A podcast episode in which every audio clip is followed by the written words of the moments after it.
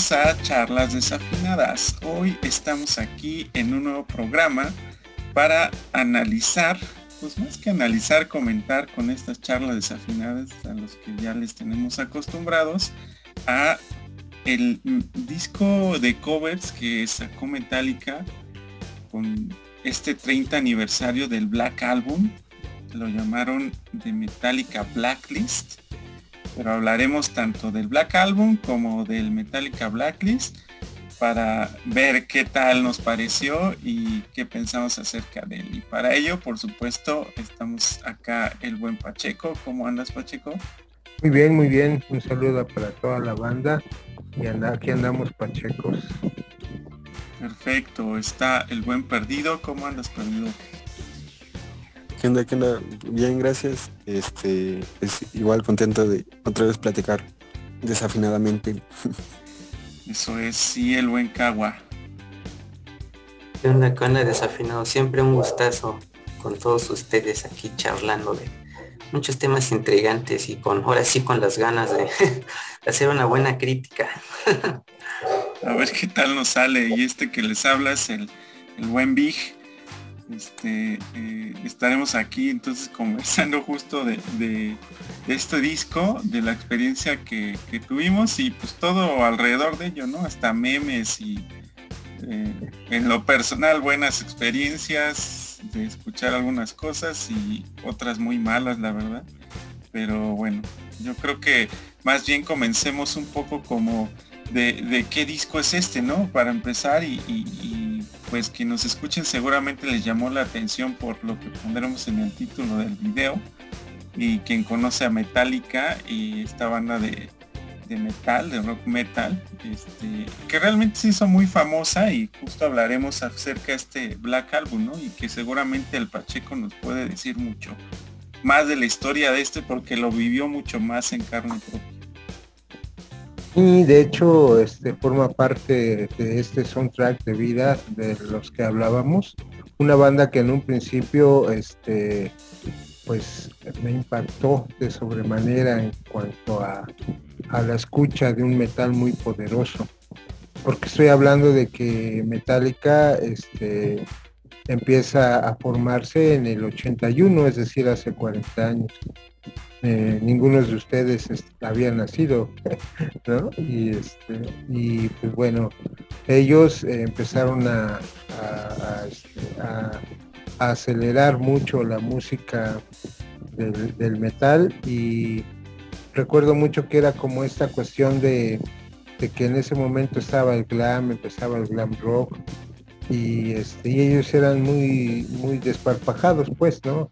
Eh, recuerdo que alguna vez en el álbum en el que aparecían sus fotos, pues aparecían sin maquillaje, o sea, es decir, así como una foto en la calle de cualquier, sin ninguna clase de glamour, ¿no? Este, eh, eh, aunque empezaron a tocar como banda como tal en el 81, al final, en el, fue hasta dos años después que grabaron lo que ahora ya es un disco icónico del metal y este que es el Quilmeal, ¿no? Este, ese disco que, es rojo y, que pues tiene una potencia impresionante y, y de verdad que es, era de lo que hablábamos en alguna ocasión de esas cuestiones que extrañas, ¿no? Que lo escuchas y te sorprende inmediatamente y pues de una manera grata, pues es impresionante cómo, cómo, este, cómo te atrae, cómo escuchas el disco una y otra vez. Y este, bueno, en el caso mío ya fue, eh, porque eso fue editado en Estados Unidos en el 83 y obviamente en ese tiempo la música llegaba con un periodo muy largo de, este, de tiempo, ¿no? Y yo lo escuché aquí en México, pues prácticamente hasta el 85, 84, 85. Es más, este, eh, en, ese, en ese periodo eh, se escuchaba, pero de una manera, como, como, sería? Como, eh, al menos en, esa era como de, de, fondos en los, de música de fondo en, en en las tocadas de rock, ¿no? Porque todavía no se bailaba en sí, pues era más, más este, mucho poder como para poder. Ya después se generó el slam, que ya existía, ¿no? El slam este metalero que es muy, muy fuerte, muy brutal, pero pues bueno. Después en el 84 graban Ray, Ray the Lighting, no sé este, si mi inglés es totonaco o algo así, pero bueno. En el 86 graban Master of Puppets, en el 88 graban Unjustified for All, que es de todos. Y este, y ya después el quinto disco eh, es el disco negro, que fue grabado en el 91, precisamente hace 30 años, 10 años después de que se juntaron y 8 años después de que editaron este Kill, Me All. Entonces, eh, la verdad es que estos cuatro discos, el del, el del 83, 84, 86 y 88, tienen un sello muy poderoso del metal, ¿no? Y esa banda pues ya se volvió este, pues de las mejores, ¿no? Eh, tenía muchos seguidores. Y este, pero bueno, se dice que tenían muchas ventas, pero que si era un público muy muy muy muy digamos que muy este eh, muy poco pues muy muy enfocado al, metal y pues no era no era tan grande como lo que ellos esperaban que aunque sí tenían gran éxito pues había otro tipo de música que este que querían más bien otro otro tipo de mercado que querían este que querían abarcar, ¿no? En esta manera de poder incrementar pues eh, el negocio, ¿no? Al final de cuentas. Y tuvieron mucho resultado. De hecho, este, para los críticos de Metallica, se dice que el disco negro forma parte de la descomposición completa de la banda y de la de del, este, entregarse completamente al mercado. ¿no? ¿Por qué? Porque efectivamente empezó a, este, a vender ese disco. Si los demás vendieron mucho, ese fue el que vendió, vendió 22 millones de copias. ¿Por qué? Porque ya tenía más mercado, pues ya le empezó a gustar a más gente. Eh, e incluso ese disco ya no está catalogado como, como género heavy metal, sino como hard rock. Y este, como les digo, los, los este, denostadores o los críticos de Metallica hablan de que a partir de ahí ya Metallica ya no, ya no es metal, pues ya es, rock hard, Y este, desde, desde el inicio de esa de ese disco eh, se creó esa grave polémica que incluso tenía que ver con la la, este, la vestimenta y la forma en cómo se presentaban. Ya se cortaron el pelo, ya tenían otra imagen. Y visto desde el punto de vista comercial, la verdad es que lograron un gran éxito porque se ya ahí se concretó este que era una banda de de masivos y de, de darle vuelta al mundo en giras internacionales interminables y este, se vio aquí en México igual, Pero bueno, este, la verdad es que con, por cuestión de calidad, sí está muy bien el disco, tiene 12 canciones.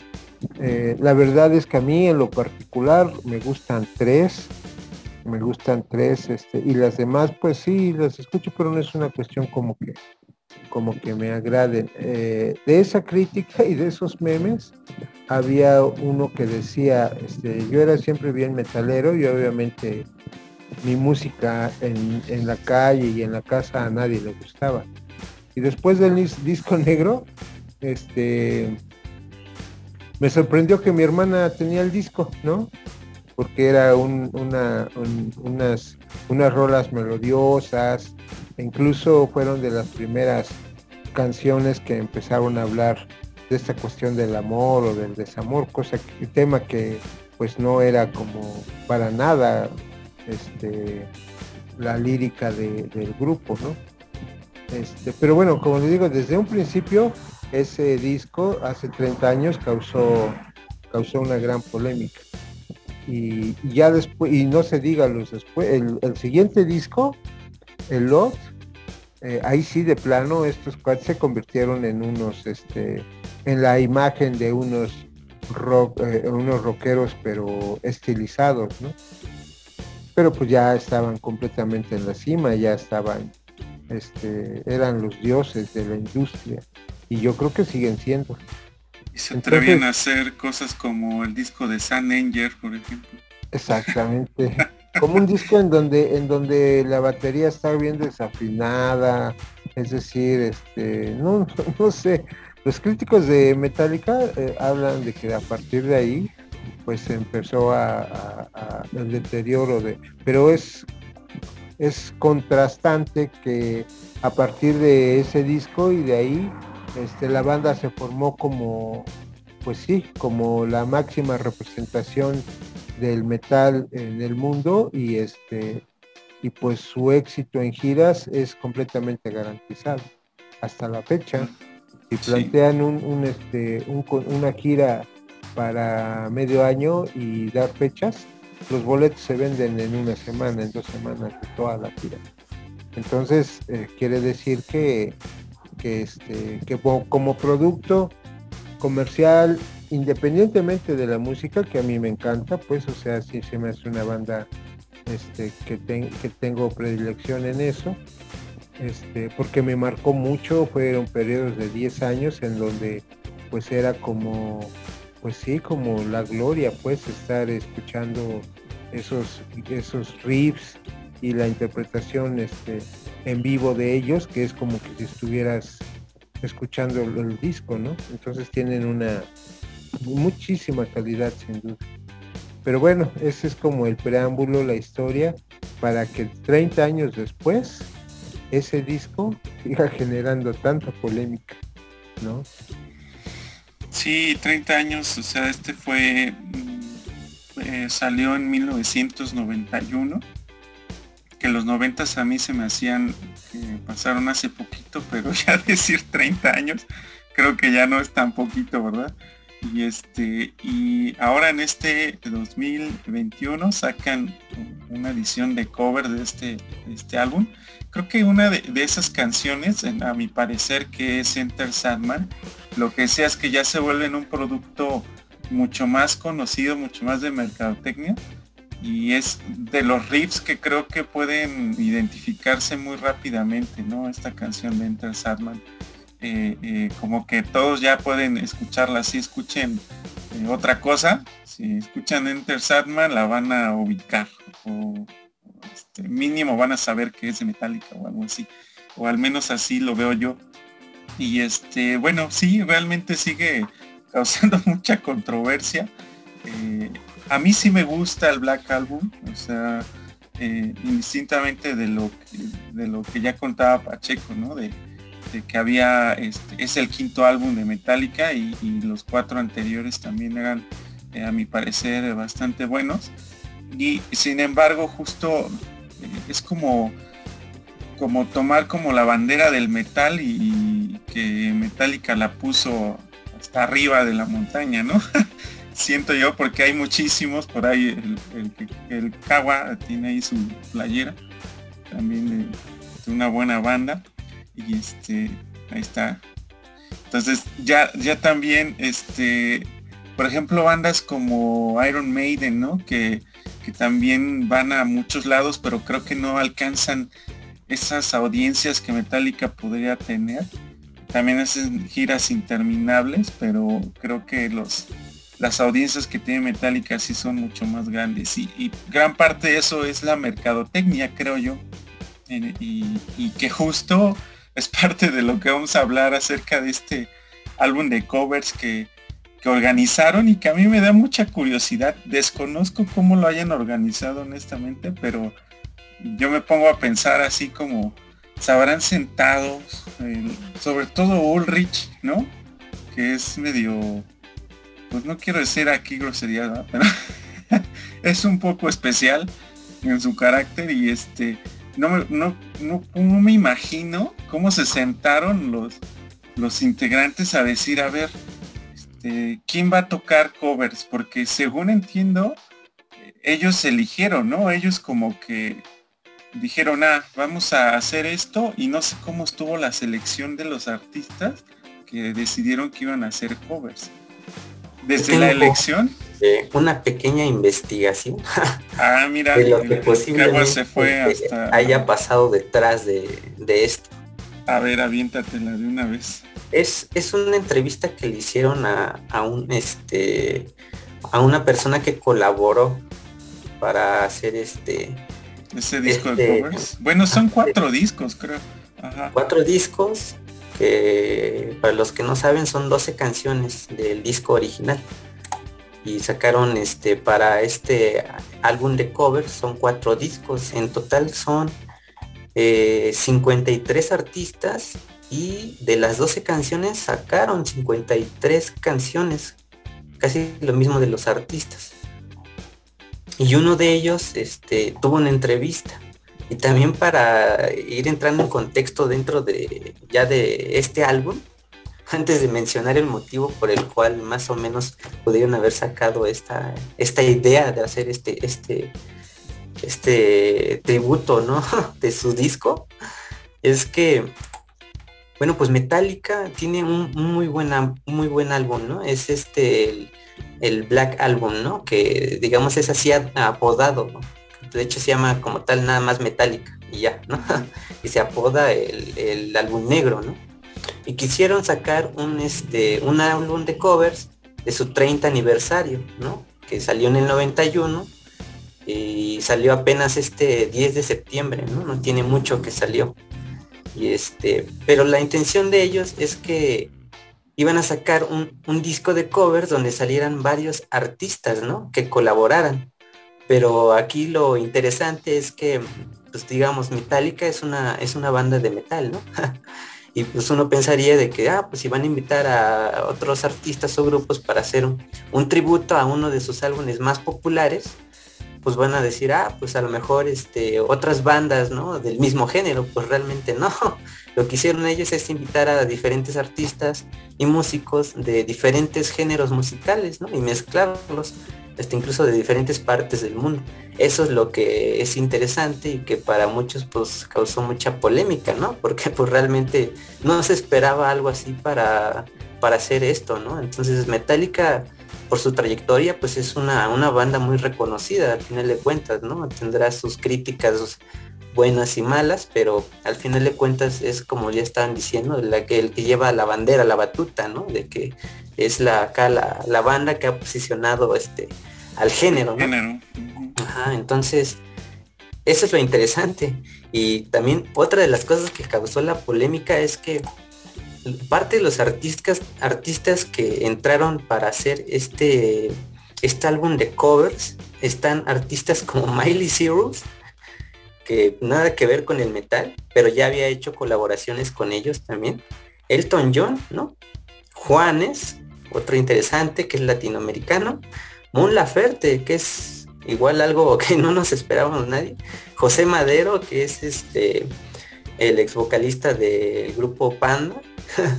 Las chicas Hash y J Balvin, que se hace como tipo reggaetón, algo así. Entonces, Imagínense qué, tipo, qué tipo de artistas involucraron para hacer este disco de cover, ¿no? Entonces causó mucha polémica.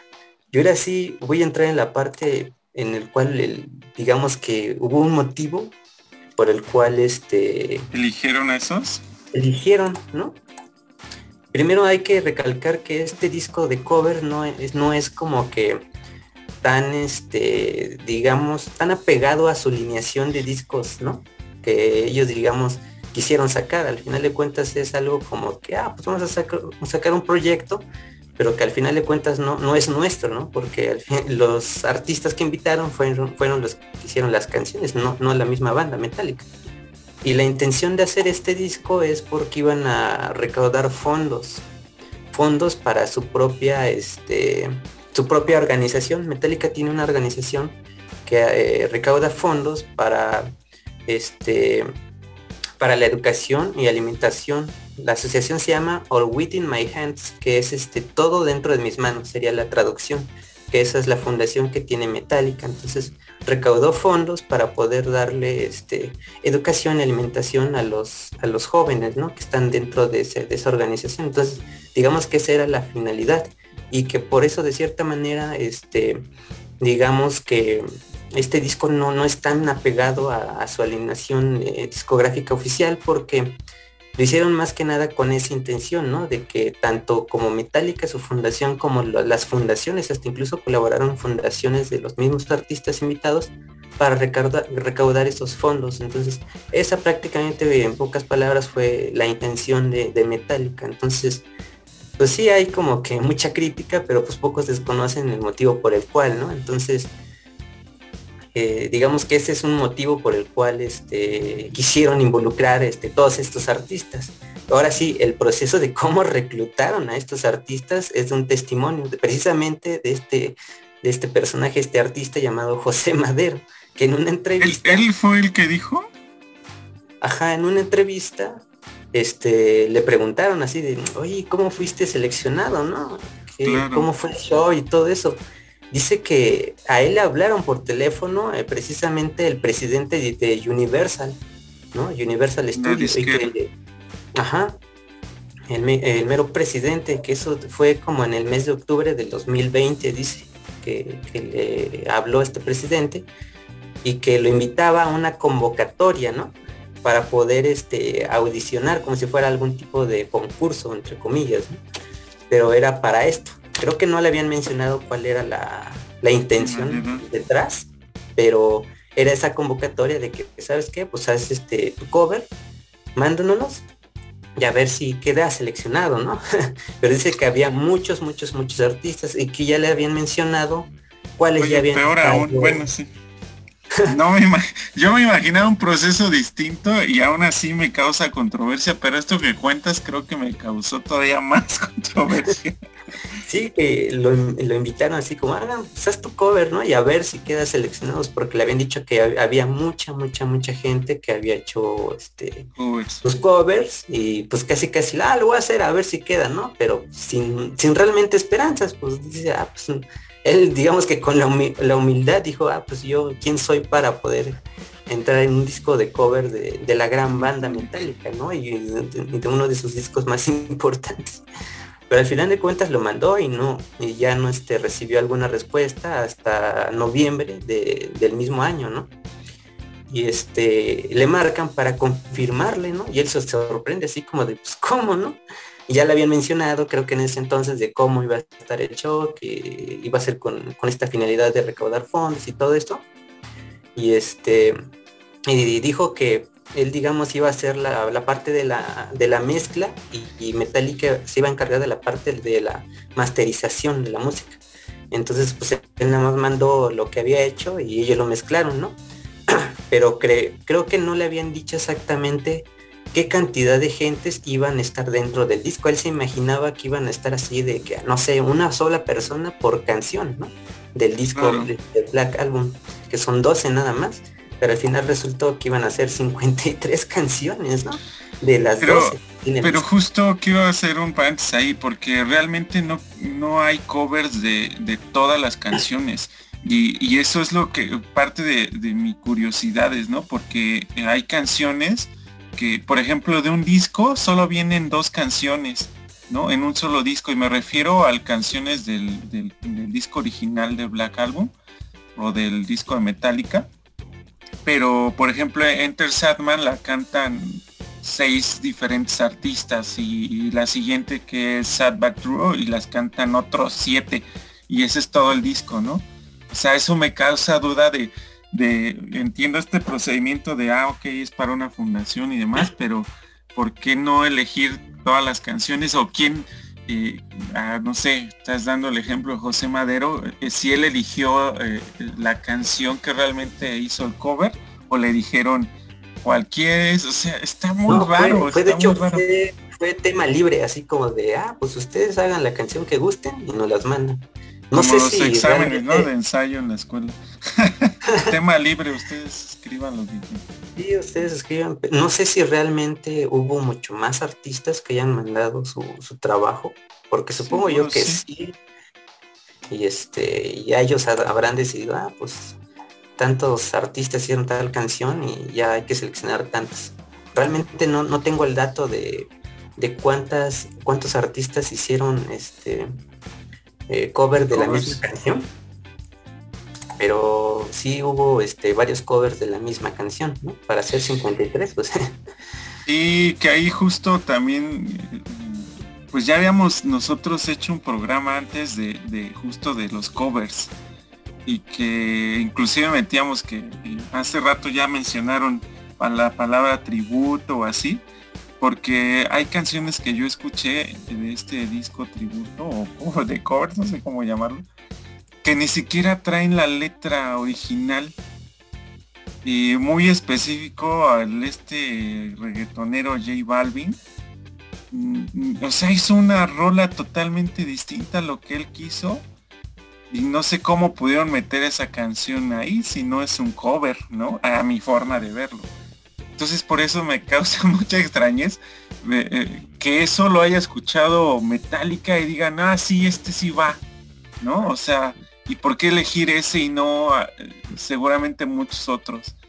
Este, no sé, se me yo, por ejemplo, Yo me imagino que como era el disco con la intención de recaudar fondos, supongo yo que parte de la idea era de que, ah, pues vamos a juntar artistas que dentro de su género y a lo mejor supongo yo que de su país o de su entorno musical, este, pues tienen cierta fama, cierto reconocimiento. Entonces, ellos posiblemente este, junten audiencia para que, eh, digamos que puedan recaudar los fondos suficientes para que haya dinero, ¿no? Para esta fundación. Entonces, no sé, siento que lo hicieron también con ese sentido de que, ah, pues este artista tiene ciertos seguidores. Porque hablando, por ejemplo, de, otros artistas como los que ya mencionamos, como José Madero, Mona no siento que tengan tanta audiencia como para poder estuve, Yo estuve revisando las rolas en Spotify y ves que en Spotify te pone cuántas reproducciones de cada canción hay para tomar una referencia, no significa que Spotify es donde todos escuchen música, ¿verdad? Pero para tomar una referencia, o sea, hay artistas que hicieron los covers que no, no tienen ni siquiera apenas un millón de reproducciones de alguna de sus canciones propias, ¿no? Entonces no sé si realmente vaya por ahí, porque hay, hay artistas que están dentro del disco que tienen muy, muy, muy pocas reproducciones, ¿no? Por supuesto, J Balvin sí es de los que más, o Elton John o Miley Cyrus, pero y, tampoco José Madero puedes decir que es el más exitoso de todo México, ¿no? O América Latina. Entonces por eso se hace muy extraño. Yo tengo mucha como curiosidad de ese momento en que se sentaron y dijeron, pues va José Madero, o sea, no, es que, es que no, no, yo no, no creo que haya pasado así. Este, de tantos artistas creo que fue el dedazo de suerte. No, ni eso, o sea, eh, el que avientan las hojas y a ver el que el que quede en la mesa. Ni eso, cabrón. y no puede ser así, ¿sabes por qué? Porque es, eh, la realidad es esa que él dice, este, Cagua. La realidad es que es una cuestión de disqueras. Es decir, este, la disquera que representa Metallica, Metallica obviamente planean el proyecto y todo, pero yo lo veo desde la misma posición desde el disco original. Cuando ellos dijeron, ¿sabes qué? Tenemos que robarle audiencia eh, de fans, tenemos que quitarle fans a John Bon Jovi, tenemos que quitarle fans a este al, glam, ¿no? A, este, a estos músicos, tenemos que quitarle fans a este pues a todos estos a Aerosmith, ¿no? Eh, porque tenían un mercado este, que no consumía el metal como tal. Entonces hicieron esa cuestión este, de cambiar eh, el producto y ofertarlo a otras a otros géneros, no a otros géneros, a otros espacios del mismo género, ¿no? Pero aquí lo que están haciendo es inmiscuir eh, mínimo el, eh, pues sí, metálica en el en el, en el gusto de otro género, pues en la interpretación de otro género. No es más que, no es otra cosa más que ganancia y representación de mercado, porque de ahí, este, eh, pues, eh, no sé, se consolida desde el prestigio hasta la cuestión económica. Alguien eh, de todo, de todo eso, este, dirá, ¿sabes qué onda? En América Latina, ¿quién está desarrollando eh, audiencia en posterior?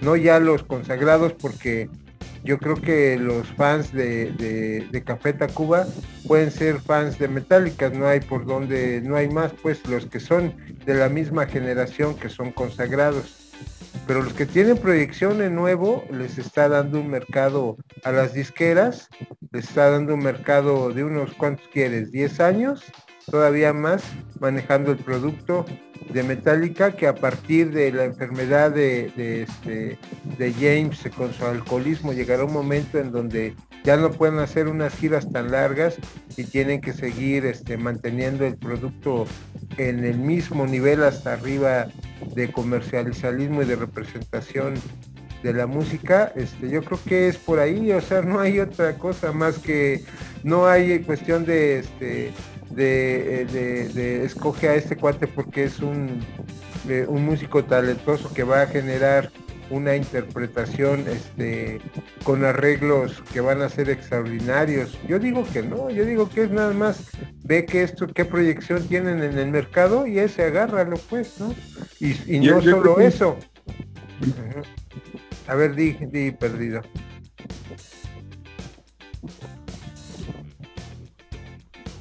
¿Se fue? Estás hablando, estás en mute. Ah, me mutié sin querer, estaba hablando.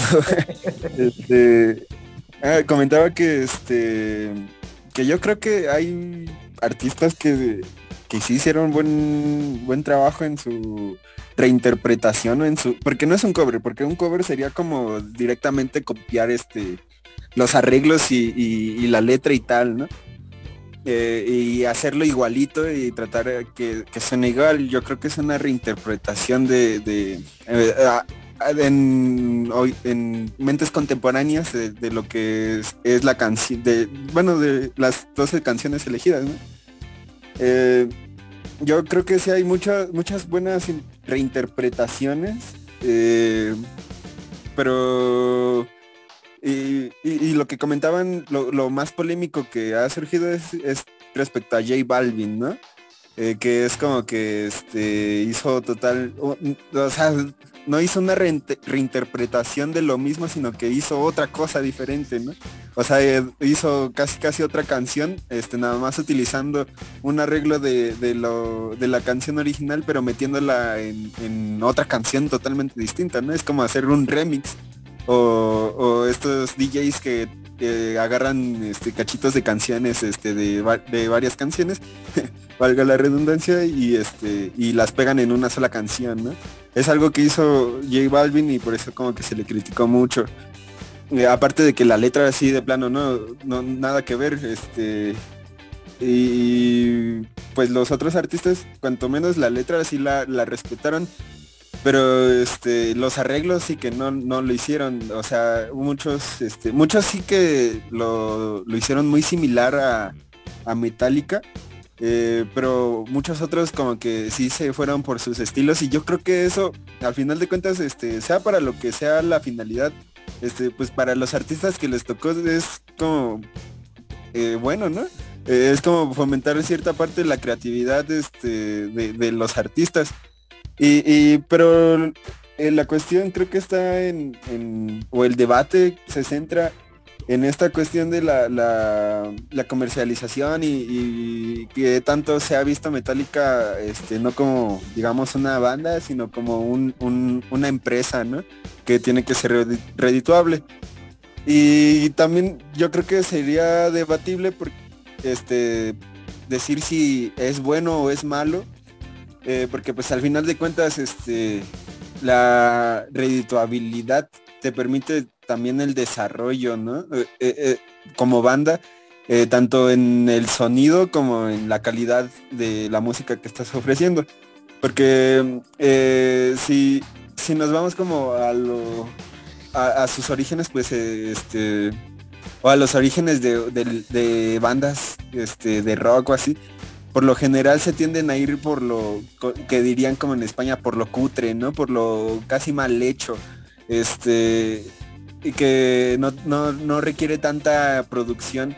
Y sin embargo, cuando este, cuando ya te vuelves una banda más famosa, tienes la oportunidad de hacer un contrato con alguna disquera que te va este, a mantener en contacto con productores de música que realmente saben lo que hacen y que por algo estudiaron y por, por algo son productores de música, este que, que te pueden aconsejar respecto a, lo, a cómo debería de sonar la banda, ¿no?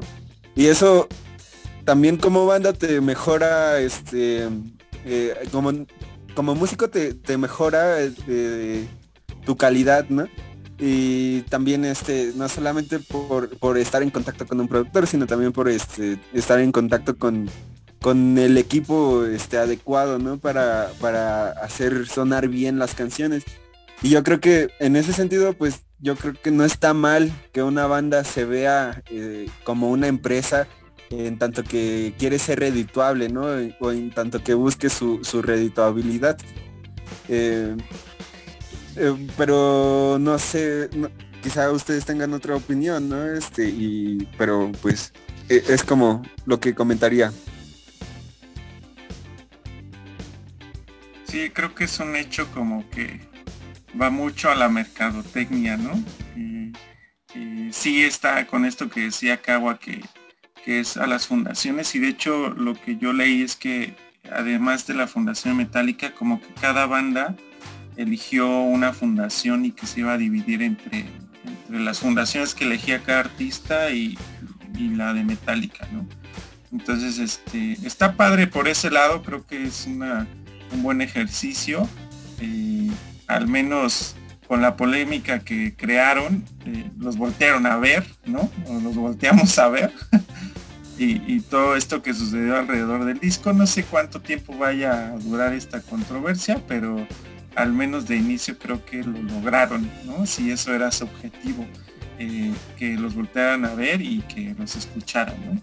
Este, y no sé, digo, si quieren como que eh, agregar algo adicional o quizá pasar un poco a esta experiencia que eh, al menos yo sí me, pues intenté como revisar las canciones y demás cuando sabía que íbamos a hablar del tema. Y, de mi parte creo que no sé se me hizo pesado escucharlo. Se me hizo como al principio dije ah, que está interesante vamos a ver aventaba grandes partes de, las canciones, e investigaba más de aquellos artistas que no conocía, eh, eh, pero al final, o sea, ya en el tercer disco yo ya dije, ya no puedo más, al menos al menos así fue mi sentimiento, por aventármelo todo en el, en el mismo rato, ¿no? Quizá fue eso, pero sí escuchar la misma canción una y otra vez en diferentes versiones y demás, se me hizo algo algo tedioso, la verdad. O sea, no, no lo disfruté, aunque realmente sí, ahí por ahí apunté cuáles fueron mis favoritas, ¿no? Y cosas curiosas, por ejemplo, que hay varios mexicanos dentro del, repertorio, pero no sé cómo les fue a ustedes o si sí lo han escuchado por completo.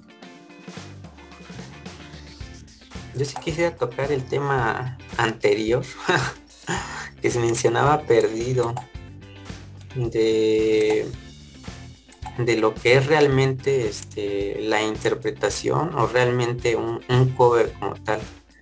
Vi un video que hace como una crítica a un, es un youtuber pero es músico, este, muy recomendado su, su canal, Alvinch se llama. Este hace muy buena crítica musical a mi punto de vista y este canijo menciona el tema muy específico de este artista J Balvin, ¿no? Pero hace ese, cuestionamiento si realmente lo que él hizo fue este como tal un cover o una reinterpretación, ¿no? y dice que esto se divide en, diferentes partes, ¿no? Que por ejemplo, este un cover podría ser este algo fiel. Eh, digamos que por ejemplo los que hacen tributos, ¿no? Que casi casi copian exactamente o tratan de apegarse más fielmente a la canción original, ¿no? Y existe la, digamos, la otra contraparte, que serían los que reinterpretan, ¿no? Los que hacen este, la canción de, a, su, a su propia manera, a su propio estilo. Entonces, dice que este artista pues prácticamente no encaja en ninguno de los dos, porque rompe con, con estas dos partes, ¿no? Lo que sí es que yo también, ahora sí voy a meter esta parte que, otra parte que mencionas, de que cuál fue mi experiencia y voy a iniciar con esto de, de, este, de este personaje, porque yo igual me cansé, ¿no? De escuchar este, todas las canciones. Sí, sí las escuché, al menos no, no en su totalidad, las canciones, pero sí traté de checar todas. Y este, igual me cansé. Yo, yo no pude este, terminar así, este, bien este, la discografía. La verdad es que es muy cansado volver a escuchar las mismas, canciones. Igual este, puedo tomar eh, artistas que realmente valen la pena, este, tanto por el lado de lo que es el tema, hacer el cover como tal, y otros también por la parte de que me interesó más eh, el propio artista para saber este, qué es lo que hace individualmente él como su propio su propio, este, su propio contenido y no tanto el cover. Otros sí fueron como que ah, X, ¿no? Otros se me hicieron iguales, ¿no? Porque dentro de este, de este disco de covers también incluyeron bandas de metal, entonces pues no te esperas gran cosa, ¿no? Lo mismo, al final de cuentas es metal, ¿no? y este, y cosas pues obviamente que fueron muy buenas para mi punto de vista, me gustaron mucho. Y otros que sí de plano, nada, ¿no? Una de esas, pues claro, J Balvin, por lo mismo, de que digo, de que parece que lo hizo con flojera, ¿no? Así ah. eh, de hecho, este personaje que mencionaba el youtuber, pues dice que parece que realmente lo hizo al último momento, ¿no? Como esas veces que van a la escuela y dice, ah, ¿cuándo es del trabajo? Pues Pásame la tarea, ¿no? y se la pasan mal de todas Sí, casi casi así, este, se nota, ¿no? Muchos lo, lo percibieron, ¿no? A pesar de que su su estilo de música que él maneja como que de cierta manera trata de ser fiel, digamos, a lo que él hace, pero no tanto hacia lo que se debería de haber hecho con, el cover, ¿no? Entonces, el compromiso, ¿no? Ajá, no se notó realmente ese compromiso. Entonces, él hace reggaetón, pero en este caso, en este cover fue como más un estilo como trapero musicalmente y él pues hizo como si fuera un rap, un hip hop, ¿no? y este y sí cambió completamente la letra y este pues sí la base es como si fuera un, remix no o no sé como que unió nada más partió la canción y la puso en diferente forma nada es la base y una par una gran parte de la canción pues le puso la misma canción de Metallica o sea y eso pues pierde completamente este el respeto por el haber hecho este un cover él, ¿no? Alguien que al final de cuentas para estar metido en su propio género, pues tiene mucha audiencia, ¿no? Y hacer algo así, pues la verdad es que no, o sea, de hecho hubo artistas que desde mi punto de vista este, esperaba menos, ¿eh? La verdad, como las chicas estas hash, esperaba mm. menos de ellas, de todos los artistas que están ahí, yo esperaba menos de ellas. Y fueron de los artistas que más me gustaron sus covers. De hecho, es, hasta el momento que yo sepa y de muchos, es de los covers más, este, digamos, este, reconocidos dentro de este disco, que vale la pena escuchar. Y la verdad es que sí, vale la pena. A mí me gustó un este, hash. Sí, la verdad es que son... Y un dato interesante de, estas hash, tienen un video que yo no, yo no me había fijado, hasta incluso que tiene más vistas que alguno de los videos de, de la propia banda metálica, ¿no? Por ejemplo, tienen un video, no recuerdo el nombre de la canción, pero tiene 1128 millones de vistas. y dices, ay, canijo, ¿no? Este, incluso más que, que este, la propia banda metálica, ¿no? Pero al final de cuentas son, son poperas, ¿no? Entonces, pues sí, tiene cierto sentido, ¿no? El pop tiene más audiencia, entonces. Pero aún así, ¿no? Sí está cañón. Sí, o sea, mil, mil millones. Sí es interesante, ¿no? Pero pues sí, hubo de, todo. Y otro artista que igual no me gustó, que es muy parecido a lo que hizo Balvin, e, es, un grupo que se llama The Neptunes, algo así. Y este, fue muy similar, o sea, no, hubo realmente un, este, una relevancia o, o, algo que haya dicho, ah, pues es parte de su, de su estilo, ¿no? Sino igual se escuchó como que nada más desfragmentó la canción y la, la puso este volteada o no sé, algo así se escuchó. Entonces, no, ese sí de plano igual está tachado de la lista de, de este, de este disco de los que de plano no me gustaron. Y otro que igual no me gustó para nada y que ya había hecho un cover, este Juanes, por ejemplo. Ese canijo no sé por qué, pero no me gustó tampoco de plano lo que hizo. Él era metalero, ¿no? Antes, antes sí, él era, él tenía, él tenía su banda de metal. Y también Mon Laferte, este, tocaba con las Místicas Girls. Mística, sí, ella pues no era como tal este metalera, pero pues ya ves como muchos artistas pop, ¿no? Que siempre iniciaron a ser rebeldes, y se metieron al rock. Ahora tenía en su cover tiene como rasgos de, de reggae, ¿no? Es este eh, el cover que hizo Mon Laferte es como un estilo andino. Ajá, yo muy, muy, como andino. Este, muy al ritmo de, de bueno, muy al género. de los Askis. No, de hecho es, es muy apegado a... de su tierra. Ándale, exacto, es lo que iba a decir. Es muy de, de, su tierra. Entonces sí. hasta cierto punto, pues sí, se le reconoce eso. No, no estuvo tan mal, la verdad es que el cover que hizo lo canta en español, este, pero pues bueno, le tocó la suerte de, de haber participado en esto. Y también quiero mencionar este otros artistas que la verdad valieron la pena después de haber mencionado que estos de plano, ¿no? ya mencioné a Hash, que sí es un grupo que realmente, al menos en este disco de cover, me gustó mucho. El que hizo el que hizo Miley Cyrus con otros artistas como el mismo Robert el mismo bajista de Metallica con Elton John y otros artistas, también se me hizo bueno, la verdad estuvo, interesante, como que al menos sí le pusieron ahí como que esa fuerza. este, dentro de estos este, covers que me gustaron, hay artistas eh, mexicanos que, me gustaron y no por pertenecer a México, pero siento que sí hicieron un, buen trabajo, al menos este, desde mi propio punto de vista, que es este el cover que hizo las chicas estas de, de Monterrey, que tocan, no sé si es un hard rock o algo así. Las chicas de The Warning. Estas chicas, ¿Son mexicanas? sí, son mexicanas estas chicas de Warning, son este de Monterrey y este radican, creo en Estados Unidos, algo así. De hecho, ellos se iniciaron bien chiquititas y se hicieron virales en internet por hacer covers de, de, varios grupos y dentro de ellos pues Metallica, ¿no? Yo tampoco cuando las vi no, no sabía que eran mexicanas, y hasta después me enteré, ¿no?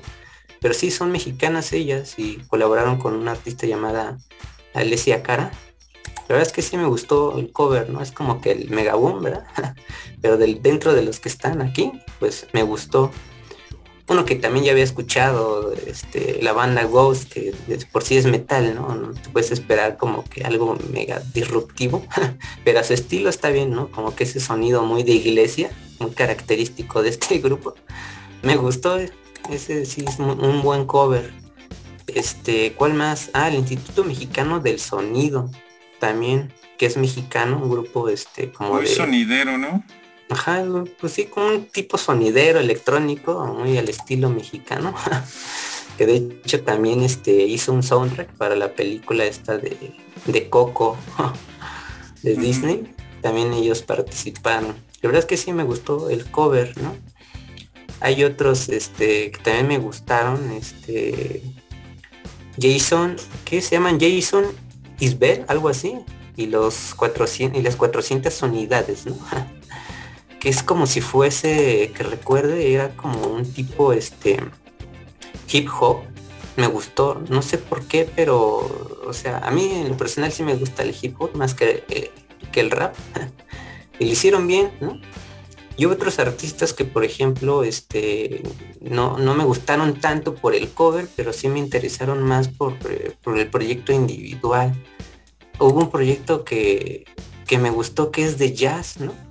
Pero está así bien, bien este monstruoso eh, el cover de, que hicieron. Creo que se llama este Kamashi Washington.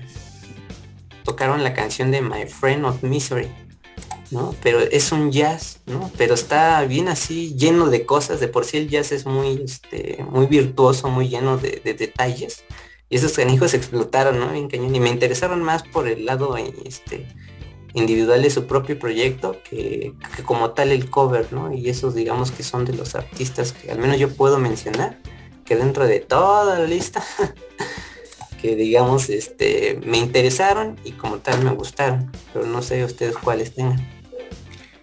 Yo los doy así súper rápido. Creo que coincidimos en algunos. Hash en, la parte de español creo que fue la que más me gustó partes son mexicanas eh, otro que no tiene líricas pero es también son mexicanos Rodrigo y Gabriela que ellos sí ya son mucho más conocidos internacionalmente pero me gustó de ellos, insisto en que desconozco cómo fue la elección de, qué, canciones tocaban del disco, pero eligieron una que no es quizá eh, de las canciones más conocidas del disco, que es este, Struggle Witting.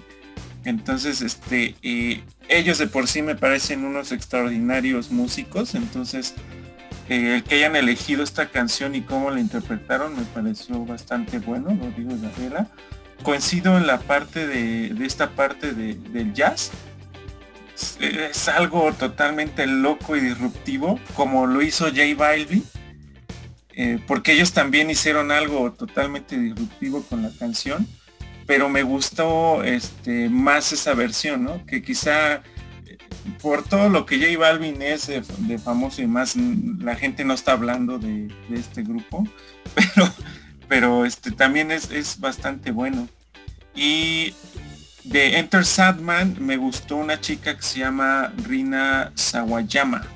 Eh, por las vocales que se me hicieron bastante buenas las vocales que tiene esta chica, indistintamente del arreglo musical, creo que tiene muy buenas vocales. Eh, ¿Cuál más? Eh, Holler Than Toe de, de Off, creo que es mi favorita por el poder que tiene, porque The Off es una banda de, punk, entonces es un poco como punk industrial o algo así como los chicos de THC que estuvimos, tuvimos aquí algún día, este, muy poco escuchados de Off, eh, pero eh, aquí quiero recalcar algo. Aparte de, yo escuchar las canciones, me aventuré a buscarlas en YouTube, en donde eh, también me di cuenta que cada quien invirtió diferente. ¿Por qué? Porque unos tienen la canción eh, en YouTube y tienen por ahí unas imágenes de un video, este, pero ni a unos ni siquiera aparecen los mismos artistas otros sí le invirtieron un poco más, pero si tienen oportunidad de ver eh, el cover de, de, Off, que es Holler Tanto, es, tiene una producción que a mí me impresionó, la verdad, porque el grupo no es tan escuchado como muchos otros que aparecen en estos 53 artistas. Y le metieron mucho poder. La verdad es que se me hizo bastante curioso lo que hicieron con su video a diferencia de algunos otros que no, que supongo yo que de, Off no tiene el presupuesto que J Balvin, sí, por ejemplo, ¿no? Entonces, este, si se lo pueden aventar, eh, se lo recomiendo mucho y creo que de todos fue mi favorito ese, ese cover, porque además el poder del punk que tiene la energía que ponen, pues va un poco acorde a lo que yo esperaba de un cover de metal, ¿no? Entonces creo que es de mis favoritos y, nada más creo que los mexicanos nada más mencionar, ya los dijo por ahí el Cagua que era eh, Hash José Madero, el Instituto Mexicano del Sonido, Rodrigo y Gabriela y yo no sabía que estas chicas de Winner me parece, este, son mexicanas, no, de Warning. De Warning también son mexicanas, entonces también curioso que haya varios mexicanos, ¿no? Haciendo cover de este disco y el Pacheco se durmió. Ya no, nos contestó de, No, pero me refiero a que cuando dijimos, ah, vamos a ah, hacerlo. precisamente eso fue lo que me pasó. Yo estaba este, pues cansado y empecé a, escuchar este no, la verdad es que no me dieron, ¿no? Si acaso, bueno, de principio el disco, el disco para mí solamente tiene tres rolas que son de mi predilección. Enter Sadman, este, Whatever, in, my, Room y este Sad True. Es, son las únicas. Las demás me parecen escuchables y todo, pero y luego si en la, en la en propio Metallica no me late porque bajan su nivel, sí tienen toda esa tonalidad de, de, este, de estructura de, de, lo que es Metallica, son buenas rolas, pero en lo particular la energía, el poder eh, del metal y de, de, los discos anteriores no la encontraba en ningún otro lado más que en esas tres rolas. Entonces, por lo mismo, si, si con Metallica no me gustaron, o sea, no eran de mi predilección, mucho menos en una interpretación este, posterior de alguien más. Hay trabajos interesantes, sin duda, los arreglos que hacen, por ejemplo, de Mon Laferte, este, con eh, mete ahí este zampoñas y unas cosas así, entonces se oye pues muy chido, pues, o sea, está bien, pero pues para empezar es este eh, creo que es de un Unforgiving, ¿no? La que, o, o, cuál es la que no es esta este no tiene Matters de ándale, esa rola, que es la mayoría que tocan esas, ¿no? Y es muy lenta, muy para mi parecer, pues en cuanto a la concepción del metal, no es mi de mi predicción, por eso yo también rescato, no me acuerdo, en, los estos chavos punk que le ponen la energía completa, también es, pero porque es eso, es energía, es metal, es lo que me gusta. Y todo lo demás me durmió, no, me da. Eh, no sé, yo sigo pensando en esta cuestión. Yo, este, en esta cuestión, yo no puedo separar la cuestión comercial, independientemente de que sí es una, eh, hay que buscar, este, buscarle eh, y, reconocer el arreglo exitoso de, algunos. Este, yo sigo pensando, por ejemplo, el Charlie Montana hizo dos discos de duetos y los coparticipantes, eh, ese, ese vato no les pagaba nada, era nada más como la cuestión de que tú haces los arreglos, por ejemplo había este, grupos de reggae, haces los arreglos y cantamos la rola con una estructura que no pierda la energía. Eh, por ejemplo, si vas a, eh, si vas a, colaborar o le pides hacer un arreglo a un grupo de reggae, pues obviamente tiene que ser una rola acorde, pues, ¿no? Que no tenga un, un, este, un nivel alto de, de, de, poder, ¿no? Y entonces lo, lo que hacía es que, bueno, sale, tú colaboras, haces tu arreglo y después yo te libero esa rola para que tú la presentes en, eh, y no te cobro derechos de autor, porque como que ya te ganaste pues la, el derecho, ¿no?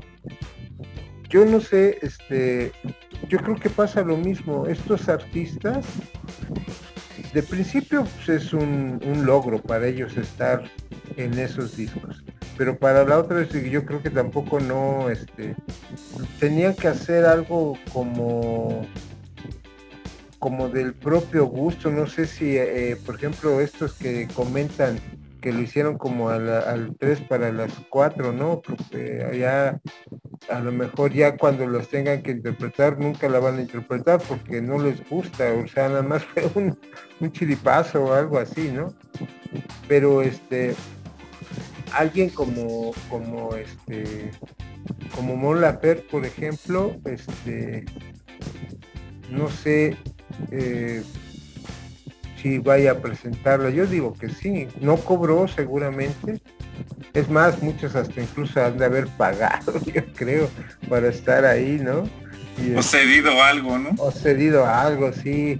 La disquera le digo, ¿sabes qué onda? Te vamos a incluir ahí pero ¿qué crees? Vas a estar este, con este porcentaje y acá y no sé, y con tal de hacerlo, pues eh, yo, yo digo que después de que pase el boom comercial, que hay muchas ahí, seguramente firmaron este, cartas de confidencialidad cuando pase más tiempo, seguramente vamos a encontrar muchas cosas que ahorita se nos que presuponemos, pero que no se dan a conocer precisamente por eso, porque hay una cuestión de confidencialidad en donde no puedes decir, es que la disquera este, me dijo que sí la tocara, pero que, este, que no me iba a pagar, ¿no?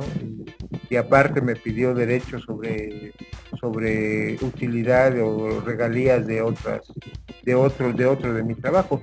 Seguramente va a pasar y verás que verás que dentro de un año cuando ya se empiecen a liberar estas cuestiones y que ya pase lo que decías eh, del boom comercial y del escándalo, van a salir muchas cosas y verás que yo digo que sí es un negocio completamente de las disqueras, un aval que hace Metallica siempre en su idea de tienen que hablar de nosotros y este yo digo que es parte también ya de pues de, esto de, que eh, insisto James está enfermo que aún tiene ya el ritmo de vida me imagino que lleva con su enfermedad del alcoholismo los demás este tanto tiempo estar pagando por todo eso yo creo que les da como para abrir espacios comerciales de otro tipo y sin bronca lo hicieron pues porque este, yo creo que su estatus, cuando quieren regresar, a lo mejor vamos a descansar unos años, de aquí comemos, de aquí seguimos ganando, de aquí le pagamos sobre todo al equipo, porque este, pues tienen una industria que mantener y si no tienen trabajo, presentarse, están, este, tienen que recibir dinero de otro lado y entre lo que se alivianan y se, ahora sí que en lo que sanan este, sus heridas emocionales, pues que venga dinero de otro lado. Creo que ese es el punto. Entonces, si perdido, este, alguna que te haya gustado o que no. Eh, bueno, antes, antes de mencionarlas, eh, nada más quería comentar rápido, este, eh, bueno, algo de lo que he estado pensando ahorita que hemos estado platicando y es este de cómo, cómo es que no sé cómo plantearlo. Eh, es como, como con qué objetivos, este, o a qué, a qué público iba dirigido el, disco. Eh, yo creo que hay dos públicos totalmente diferentes y eh, uno que es los que escuchan Metallica este, y que saben que va a salir un nuevo disco de Metallica por Metallica y otros lo, y los otros que son los, los propios consumidores de los artistas en individual, ¿no? Eh, yo creo que eh, quien, quien escucha el, este disco eh, y que viene consumiendo, bueno, que es consumidor de Metallica, este, pues sí, no, no, no se va a encontrar con lo que esperaba, ¿no? Eh, porque eh, quizá las canciones no van tanto dirigidas para el público que escuchaba Metallica, sino para al que no lo escuchaba, ¿no? A las nuevas generaciones, digamos. Por eso eligieron, digamos, a J Balvin, porque a mucha gente de las que, que escucha J Balvin en su vida ha escuchado a Metallica y yo creo que este e, e, en ese sentido son dos públicos totalmente diferentes que juzgan las canciones desde perspectivas diferentes. Eh, yo creo que eh, no, hay que esperar eh, la misma energía porque pues los propios artistas no, no tienen la misma energía, por, no, no, no en el mal sentido, sino que simplemente el contexto ha cambiado, ¿no? Y que lo que se escucha ahora no es lo mismo que se escuchaba antes. Y este y quizá la energía se transmite por otro otro otros medios no de sonido o otros sonidos. Este y, quizá este e, esa rabia todavía existe en algunos nichos de mercado de, la música pero pues lo no sé creo que la, energía que, que creo que ahorita este bueno, hablando así como muy, eh, muy vagamente, ¿no? La, energía que ahorita está como eh, predominando es una energía más, este, no, no tan eh, agresiva, sino más bien pasiva, ¿no? por ejemplo, pues los bailes masivos no son ya los slams como lo fueron en su momento, sino los de reggaetón. O sea, y son distintos tipos de energía, digamos. Una es más agresiva y otra es este más, no sé, más de eso pasiva, por darle un nombre, ¿no? Eh, y yo creo que en ese sentido, pues no, no, si es, si alguien que tenía la energía de ese entonces y que la siga manteniendo, este, espera escuchar la misma energía, pues no la va a encontrar porque son, los tiempos han cambiado, ¿no? Simplemente. Y no sé, yo creo que eh, en ese sentido sí que hay muchos artistas que, este, a mi parecer, reinterpretaron las canciones y hice una lista, no, no tanto de los que me gustaron, sino de los, los que siento que reinterpretaron totalmente la canción adaptándola a sus propios estilos y sí y creo que eh, en Spotify cuando menos no, han salido todos los que están o los que ustedes escucharon porque por ejemplo no no no viene este José Madero o cuanto menos no lo pude eh, encontrar. Eh, tampoco, bueno, en la propia lista que me sale metiéndome a Metallica, a, la página de Spotify de Metallica, porque ya después, este, buscando a Takashi Washington, porque este, cuando lo comentó este Eric, me vino mucho el, este, nombre porque hay un guitarrista que también toca jazz que se llama más o menos parecido, pero también a Takashi Washington ya lo había escuchado y este y en su propia página de él sí sale este el cover.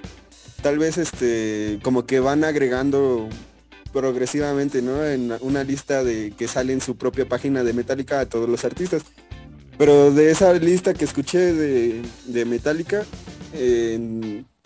pues sí hay varios de los que comentaban de, de Warning, que creo que están en colaboración con alguien que se llama Lisa Cara, la verdad no la conozco. Eh, Jason Jason Isbel, también lo comentaba Eric. Este, ST Vicent, San, San Fender. Eh, bueno, hay, varios, ¿no? que, el que más me gustó a mí por los gustos musicales o las preferencias que tengo en estos momentos es uno que se llama Sebastián o Sebasti y la mayúscula y An. Eh, eh, es como, me sonó mucho al principio el bajo como de Queen, pero después este, no sé, sí tiene como una onda ochentera bien padre. Y fue como la, que más me gustó en general. Y pues nada, solo quería comentar este eso de, que de los distintos públicos, ¿no? A los que va dirigido el, el álbum. Y yo creo que por eso causa mucha polémica. Eso, creo que dio muy bien en el punto perdido de hacia quién va dirigido, ¿no? Porque creo que quien, quien escuchábamos a Metallica, pues por supuesto que nos gusta el género y nos, como bien comenta Perdido, nos íbamos, no sabíamos qué esperar y esperábamos algo relacionado a esa energía y ese, ese estilo de, musical, ¿no? De este género. Pero tiene razón, o sea, justo quien esté, quien esté escuchando a los artistas que interpretan esto, seguramente les haya gustado la versión que hicieron, ¿no? Y que están muy contentos con esa versión y, seguramente, eh, como bien también apuntaba Pacheco, pues e, esa audiencia que quizá no, no era, más allá que no conociera Metallica, porque es muy conocido, es que quizá no se involucraba en las canciones que hacía, y con este medio pues ya se pudo haber involucrado un poco más, ¿no? Entonces, este, está interesante, en, lo personal creo que indistintamente de si nos haya gustado o no y demás, se me hace bastante interesante el, ejercicio, ¿no? Y este, lo que sí se me hizo complicado pues es aventarme todas de un mismo jalón. Lo intentaré después ya eh, poco a poco y disfrutando ya más desde otro punto de vista, ¿no? Este, quizá eh, que me permitió al menos en este experimento a mí, pues conocer artistas que yo no conocía y que justo eh, comencé a indagar más eh, en ellos y, me gustaron algunos y que ya los pongo también como, ah, pues estos también me gustan, ¿no? En mis listas. Entonces, es, es muy interesante justo esto, ¿no? Hacer estas pues no sé cómo llamarles si disco de cover tributos o simplemente un, ejercicio musical, ¿no? Eh, que me, se me hizo bastante bueno.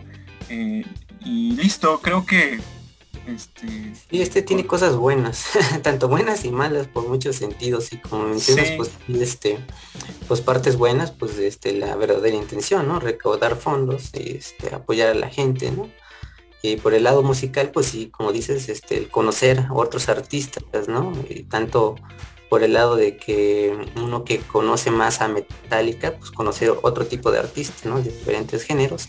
O del lado contrario, ¿no? De otros artistas que conozcan un poquito más las canciones de, de Metallica, aunque para ser Metallica una banda pues muy, muy popular dentro del metal, pues quién no los conoce, ¿no? Esta, banda.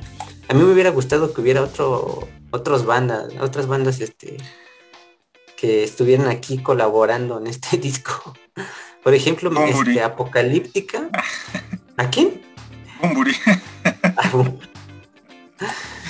No, algo más, algo más bueno como el Tropical Forever que ya tenía sus sus covers ahí que Muchi Tripa y Pastor en sustitución de la canción creo de Ahorita no tengo tan tan tan claro todas las versiones, pero algo de eh, música como electrónica también pudo haber estado bueno, siento yo. Faltó algo de eso, creo. yo creo que me voy con una visión o una opinión más este más a favor del disco y hasta se me hace eh, no, interesante sino no sé eh, muy subversivo porque eh, al final de cuentas dentro del ámbito musical sí que es muy conveniente que este que por ejemplo los que escuchaban a, a, a Mon Laferte este, se metan a escuchar este, el Black, eh, bueno, el Blacklist, pero no solamente por Metallica, sino también por escuchar a las otras bandas. O sea, no solamente se está, se está dando a conocer Metallica este, a través del público de, los, de las otras bandas, sino que este, eh, la diversidad de bandas se da a conocer entre sí, ¿no? O sea, eh, cada quien trae a público diferente y ese público quizá le vaya a gustar este una canción que no es de que es de Metallica pero que la está tocando otra banda que la banda que le gustaba ya de, ya de por sí, ¿no? Y en ese sentido, este, o sea, desde los que escuchan a Metallica y que llegaron a conocer este a, más artistas como los que este no, no conocían a Metallica, pero a través de su artista llegaron a conocer, eh, aparte de Metallica, a más artistas, se hace bastante este no sé, bastante importante o un acto necesario, ¿no? Y, que en todo caso hay que aplaudir.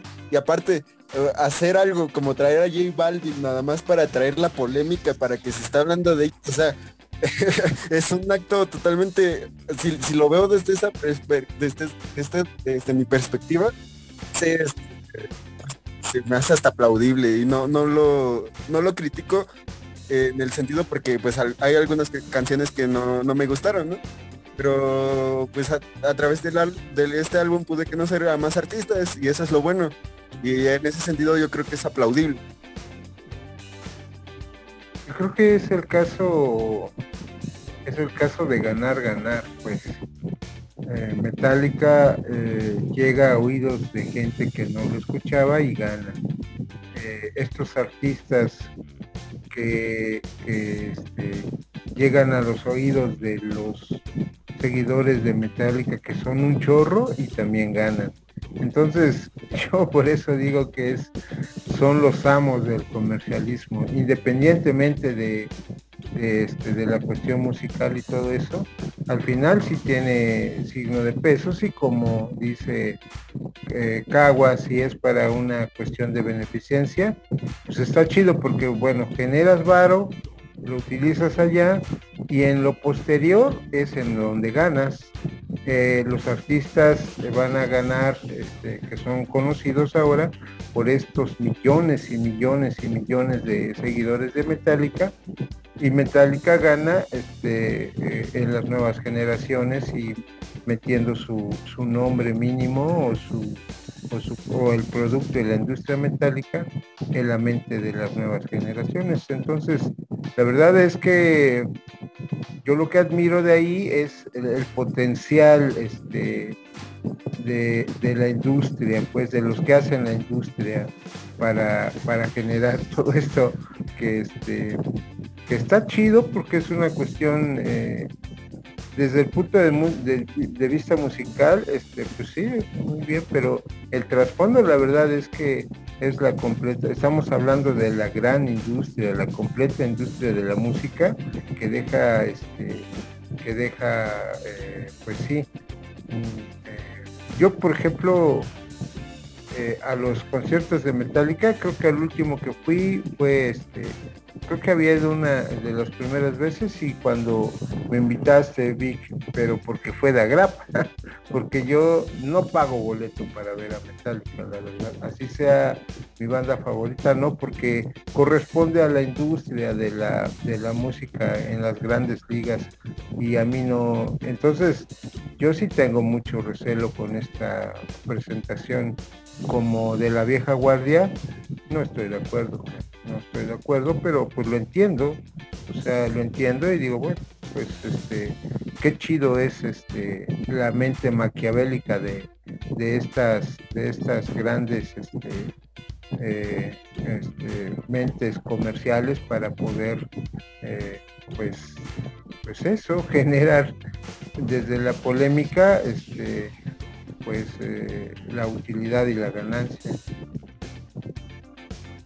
Pero no sé, yo considero que también si, si tú estás ofreciendo un servicio es porque ah, eh, o un, servicio, un bien o un servicio es porque pues hay gente que le está demandando, ¿no? Y esa gente que le está demandando gana algo con tu, con tu bien o con tu servicio que estás ofreciendo. Eh, en este caso, ¿qué, ganamos nosotros los consumidores? Pues más este, más conocimiento o conocer este, a más bandas, ¿no?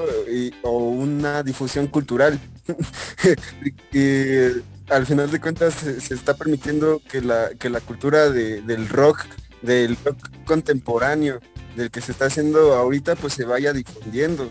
Eh, y, al final esa es difusión cultural, ¿no? Que se está logrando por medio de, sistemas, digamos, capitalistas. Y, pero e, es esto, de, que todos ganamos, justamente como lo estabas diciendo, ¿no? Este, no, no solamente las, o sea, evidentemente los que más se llaman la utilidad y una utilidad digamos, que se refleja más, eh, eh, este, más palpablemente como lo es el dinero, pues evidentemente se lo van a llevar las bandas, este, o los que estén involucrados, los creadores, y, entre ellos las disqueras, los intermediarios.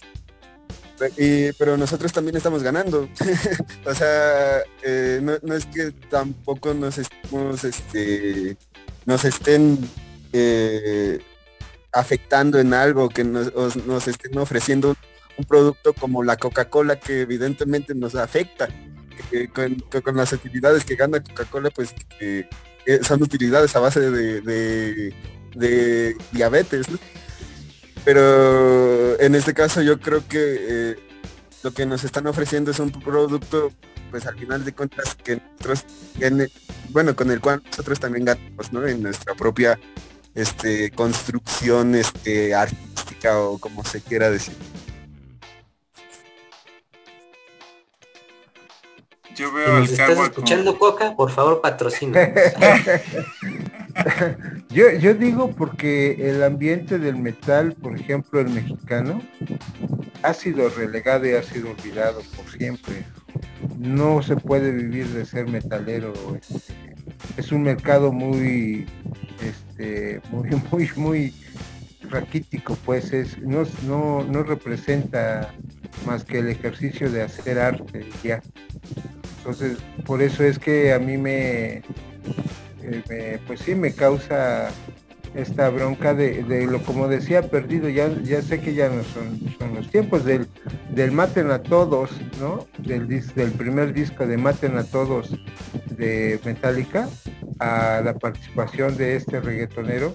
Pues hay todo un mundo de, este, de, cambio de, pues sí, cambio de mundo y cambio de mentalidad. Entonces, este, yo sí lo veo como esta cuestión de, descafeinar, este, a lo mejor los tiempos, como dice Perdido, ya no son los mismos, ya no hay por qué andar enojado todo el tiempo y gritando este, rabia. Y eso está muy chido, porque entonces quiere decir que, este, que algo se ha hecho para que y las letras que, iniciaron o incendiar, incendiar la música y incendiar las letras, tuvo un resultado de equilibrio y ecuanimidad a 40 años de, maten a todos, ¿no? Y eso, pues, digamos que a lo mejor era algo que, este, que inconscientemente queríamos, pero que ya espero que sí sea, pues, pero en ese sentido, no en el sentido de, de vamos a ganar este, nosotros eh, siempre el 60% de la utilidad, pues. Y el metal mexicano, por ejemplo, no ahí sí pierde, pierde, más que la interpretación de lo, de lo, del gusto por hacerlo. Este, pero bueno, eh, sí, efectivamente son otra visión. Y sobre todo, no se podía haber hecho este ejercicio este, si no fuera otra vez por el cambio de las tecnologías, porque este, pues sí, eh, el hacer un producto eh, de tantos, este, yo creo que de entre ellos nadie se conoce, pues, o sea, en momentos de grabación, una cuestión muy de cada quien. De pandemia. Exacto. Entonces, este, pues sí, está chido. Aunque, este, como digo, yo sigo teniendo muchas reservas en ese sentido, pero, este, pero sí son eh, tiempos nuevos, sin duda. Bien, entonces, pues, hasta aquí yo creo que lo vamos a dejar. Este, podemos seguir opinando, pero este, ya se nos acabó el tiempo. No nos queda,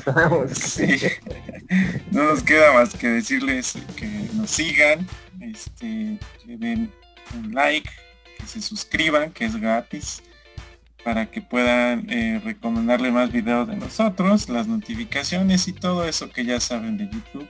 También estamos en, en Facebook, ¿no? Y también nos pueden escuchar en el podcast justo en Spotify y en otras plataformas de podcast ahí estaremos como en todos lados como charlas desafinadas. Entonces, pues gracias desafinados por esta, esta nueva charla. Eh, como siempre decimos, sigan eh, viviendo la música, que es lo interesante e importante. Entonces, mm, por ahí otra frase es que la música suene más fuerte que los problemas, ¿no? Y sigan disfrutando de ella. No sé si ibas a decir algo más, que te vi como con cara de que quieres otra hora de programa. no, pues nada, de que pues Metallica pues al final de cuentas es una muy buena banda. Este disco, disco pues hay de todo. que sí se den la oportunidad de que ahí se den una escuchada lo que les interese. Hay más cosas buenas que malas. Al final de cuentas Metallica pues es ya este no solamente una banda, ya una empresa como tal, tiene que haber dinero.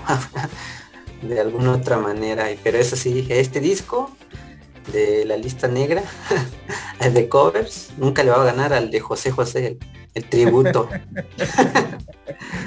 Oiga, pero hablando de cuestiones de dinero, este, ¿han pagado un peso por escuchar esas rolas? No. Entonces está muy raro, ¿no? O sea... Es que hoy en día la industria es distinta porque justo el número de reproducciones que haces en un video eh, eh, o, en, plataformas de streaming de música también ya es un negocio aparte, que sería un tema interesante, por cierto, de tocar, ¿no? pero bueno, ya despide porque si no nos vamos a seguir. pues nos despedimos y nos despedimos y no terminamos. Pues muchas gracias, desafinados, sigan escuchando estos programas y este, esta segunda temporada que se está poniendo interesante. Entonces, este, cuídense mucho, viva la música y nos estamos viendo y escuchando en la próxima. Cuídense. Bye.